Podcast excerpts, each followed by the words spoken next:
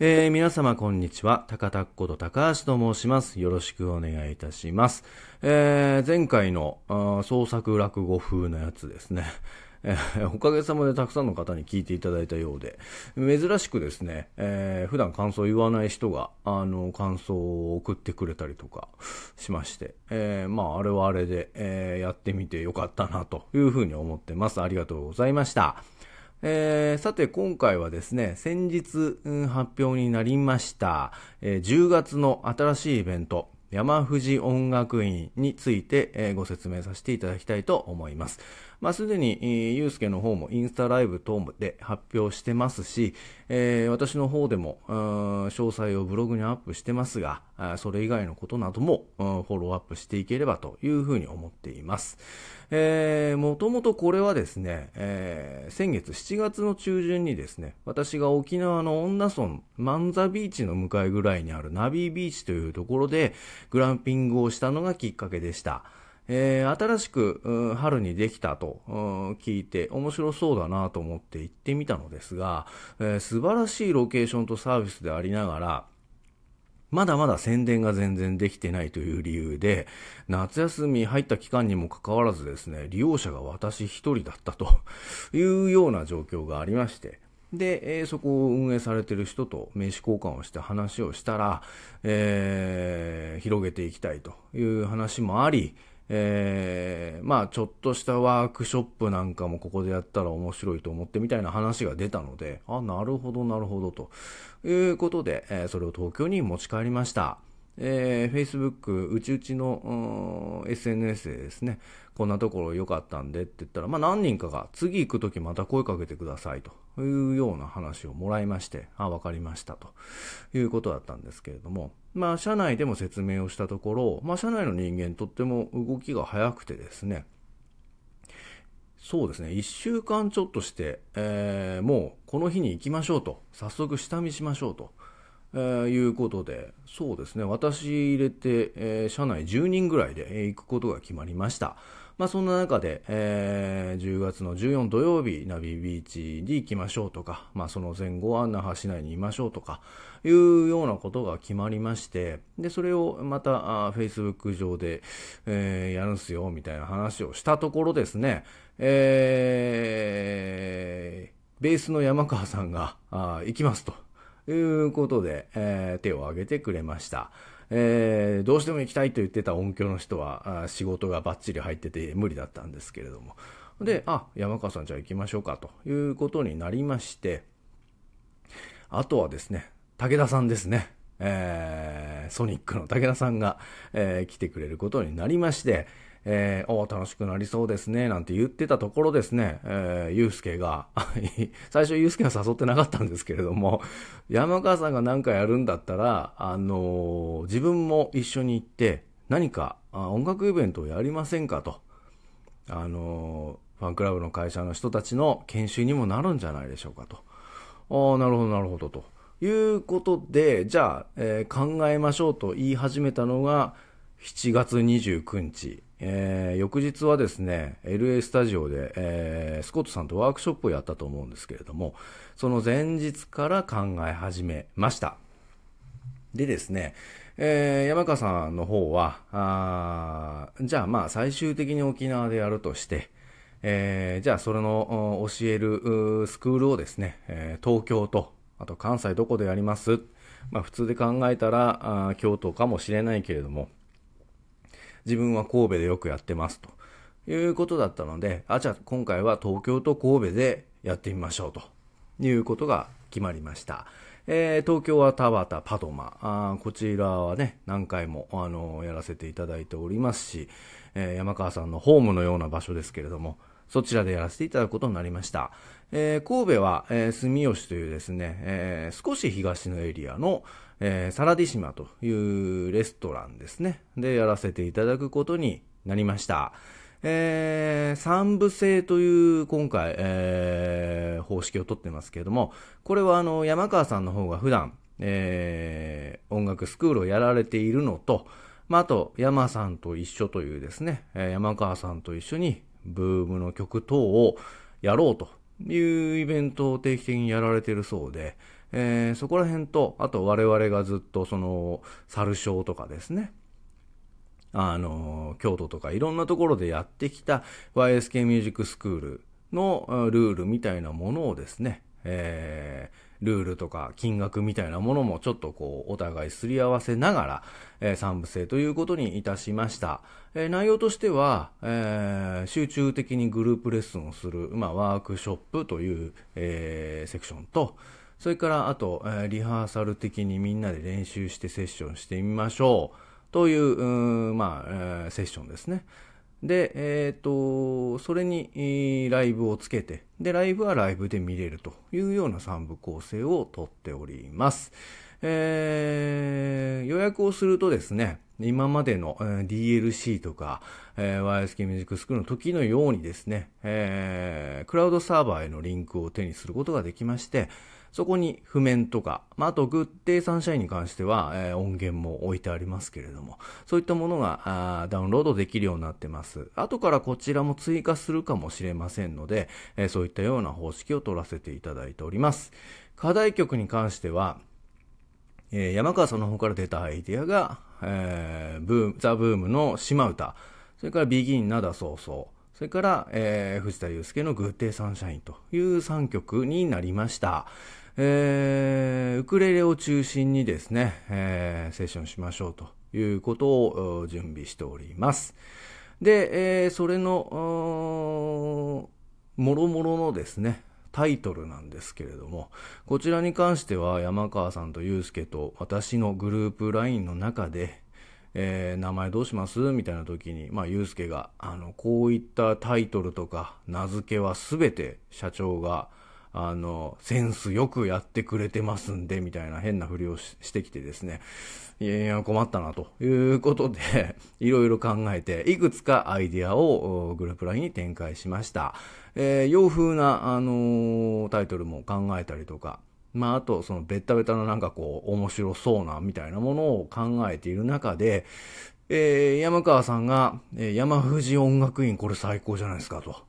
いうような話になりまして、山藤音楽院になりました。まあ、字のごとしです。えー、山川さんと藤田の音楽学校だから山藤音楽院で、なんとなく学校のロゴが山藤をあしらったあロゴになっておりますけれども。まあ、なんとなく、うーん、老舗の音楽専門学校的なイメージで、えー、作りましたけれども。で、えー、それぞれ東京、神戸は東京校、神戸校とで、沖縄やること決めてますので、沖縄どうしますってことで、じゃあ沖縄修学旅行ということで、で、また3日間やる、それぞれ前夜祭、発表会、放課後ライブでいかがでしょうかということになりまして、トントントンとタイトルは決まっていきました。ところがですね、えー、8月上旬は沖縄大きい台風がありまして、U ターンしてきたりなんだかんだで1週間近く、えー、沖縄の周りにですね、ずっと強い台風があったんですけれども、その間ですね、まあイベント会場もそうですし、飲食店もほとんど営業できてないというような状況で、えー、家にこもるというような期間だったんですけれども、なのでお店に電話しても、お店の SNS に連絡してもなかなか連絡が取れずですね、えー、どんな状況か全然確認することができませんでした。それでちょっと時間を取ってしまった部分がほとんどなんですけれども。で、えー、連絡取れるようになったところですね、えー、結構被害も大きかったようですし、えー、ちょっとしばらくご無沙汰してる間に、えー、閉業したりコンセプトが変わったりしてるところもあったりして、えー、割とショッキングでしたね。えー、中でもあの昨年ラフチルツアー2で、えー、初めて自分たちで沖縄イベントやった時にですね、えここは絶対また行こうとか、ここはもっと掘り下げていこうみたいなものがいくつかあったんですが、その最たるもんですね、えー、朝日橋の民謡ライブをやる、歌方島うむいという店がですね、えー、先月で、えー、主催をしていた川城正彦さんと邦子さんがお辞めになってですね、今後は違うオーナーで同じ名前でやっていくらしいんですけど、まだ未定と。いうような状況で、えー、あそこで本格的な沖縄ライブやるという夢がちょっと飛んでしまったんですけれども、それ以外にもですね、狙ってた会場が、まあ、今回コロナまでも大変だったし、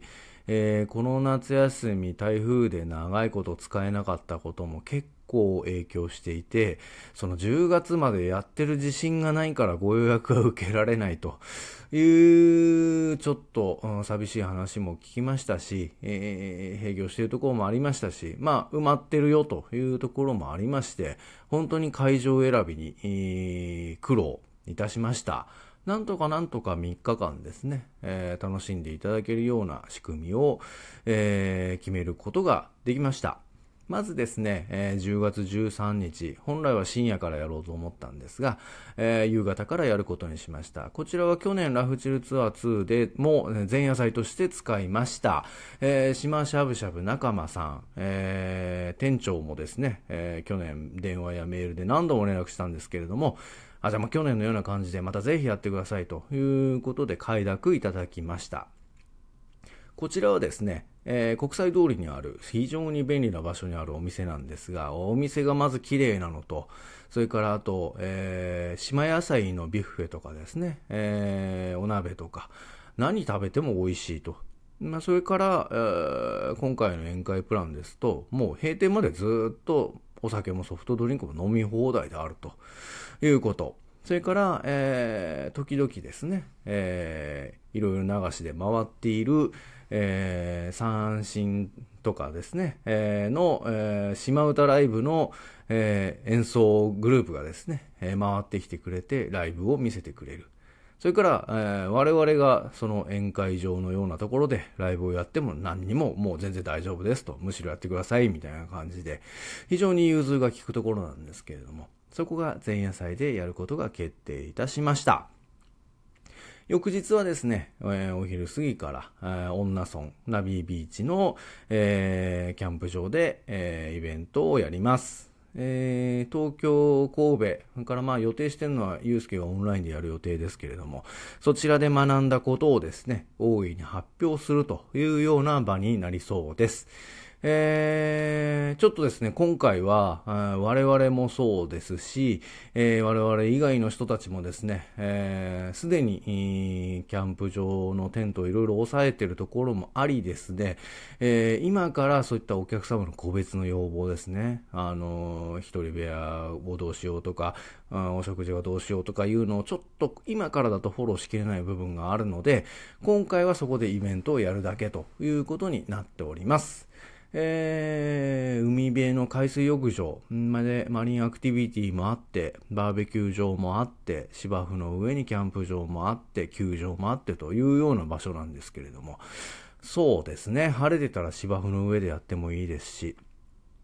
もし雨が降っててもバーベキュー場屋根があるので、えー、そちらの方でできるというような感じです。えー、波の音聞きながらですね、えー、沖縄の海を見ながら、やるワークショップ、発表会はとっても多分いいだろうなと思いますし、えー、そこで、えー、島唄や灘早々やグッデイサンシャインをやるというのは、そら素晴らしいロケーションとですね、音楽が聴けるんじゃないかなというふうに思ってます。この日はですね、えー、ライブもやる予定なんですが、さ、あ春さんというですね、山川さんのお知り合いの三振奏者も来てくれまして、そうですね、もう三振が聞こえただけで全然雰囲気も違うでしょうね。あのー、もう何もまだ全然、えー、リハーサル的なことはやってませんけれども、まあいいだろうなというのは、まあ予想はつくところですね。で、夕方には解散いたします。我々はその後、当初の、グランピング会場視察の研修という流れがありますので、そこに残って泊まる予定です。えー、翌日日曜日、15日はですね、朝戸にある朝尾さん、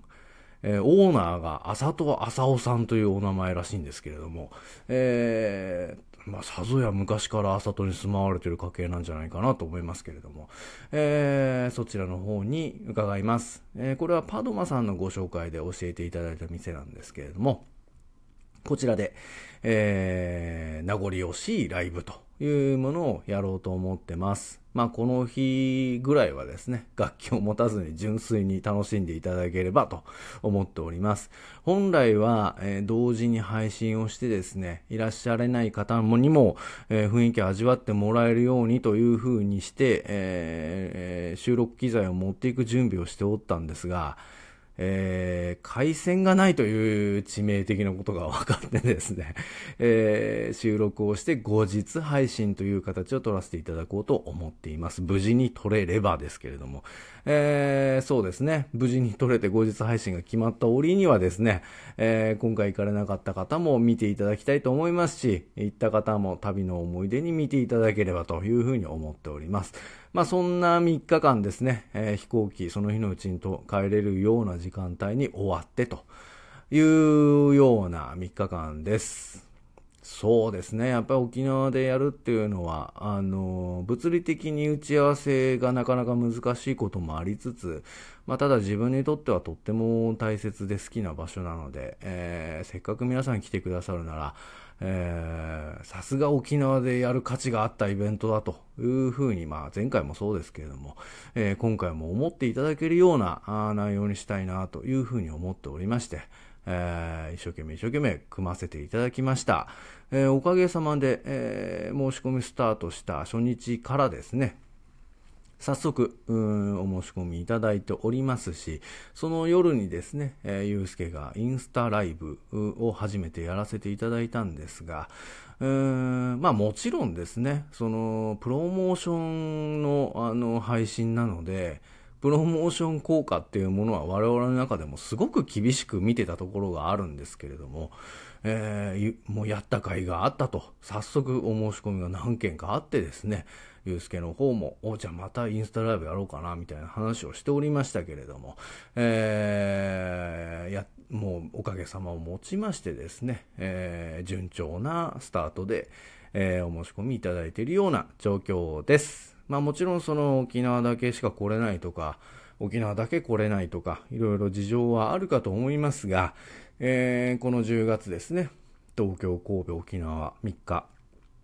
どれも、えー、どれも楽しい内容にしたいなというふうに思ってますので、どうぞよろしくお願いいたします。そうですね。まあ今年はそれが一番大きな内容になるのかなっていう感じはします。まあ今回もあのー、RDM、リアルダイレクトメールシステムを送らせていただきました。えー、毎回毎回ですね、えー、絵はがきの内容を作って、で、切って定をどれにしようかなみたいなのを考えるのが楽しくなってきました。確か前回の去年の沖縄はですね、沖縄の郵便局で切ってを買った覚えがあるんですけれども、えー、そんなことをしてみたりですね、えー、YSK ミュージックスクールの時は、えー、世界の楽器みたいな切手を使ったと思います。今回はですね、えー、 Autumn Greeting というですね、えー、秋のお誘いっていう、まあ、まさに今回の内容にぴったりな、えー、切手が発売した直後だったので、こちらの方を使わせていただきました。10種類もあって、で、まあ、送る数もだんだんだんだん増えてきてるので、えー、まあ、どれかは届いたと思うんですけれども、まあ、こういったですね、えー、インスタライブのような手軽で、えー、無料でみたいなキャンペーンもやりつつ、えー、しっかりとお金をかけてですね、皆さんにお届けするというような、あ宣伝広告みたいなものも引き続き丁寧にやっていきたいと思っております。そうですね。ただ今年はですね、ちょっとお知らせする内容がそこまでたくさんはなかった。去年は3回ぐらいお送りしたような気がするんですけど、今年はようやくその、えー、山藤音楽院で1回目をお送りするというような形だったんですけれども、そうですね。来年は、あ藤田祐介、6月にですね、恒例の誕生日ですけれども、40歳になりますね。えー、ちょっと節目ですね、かなり。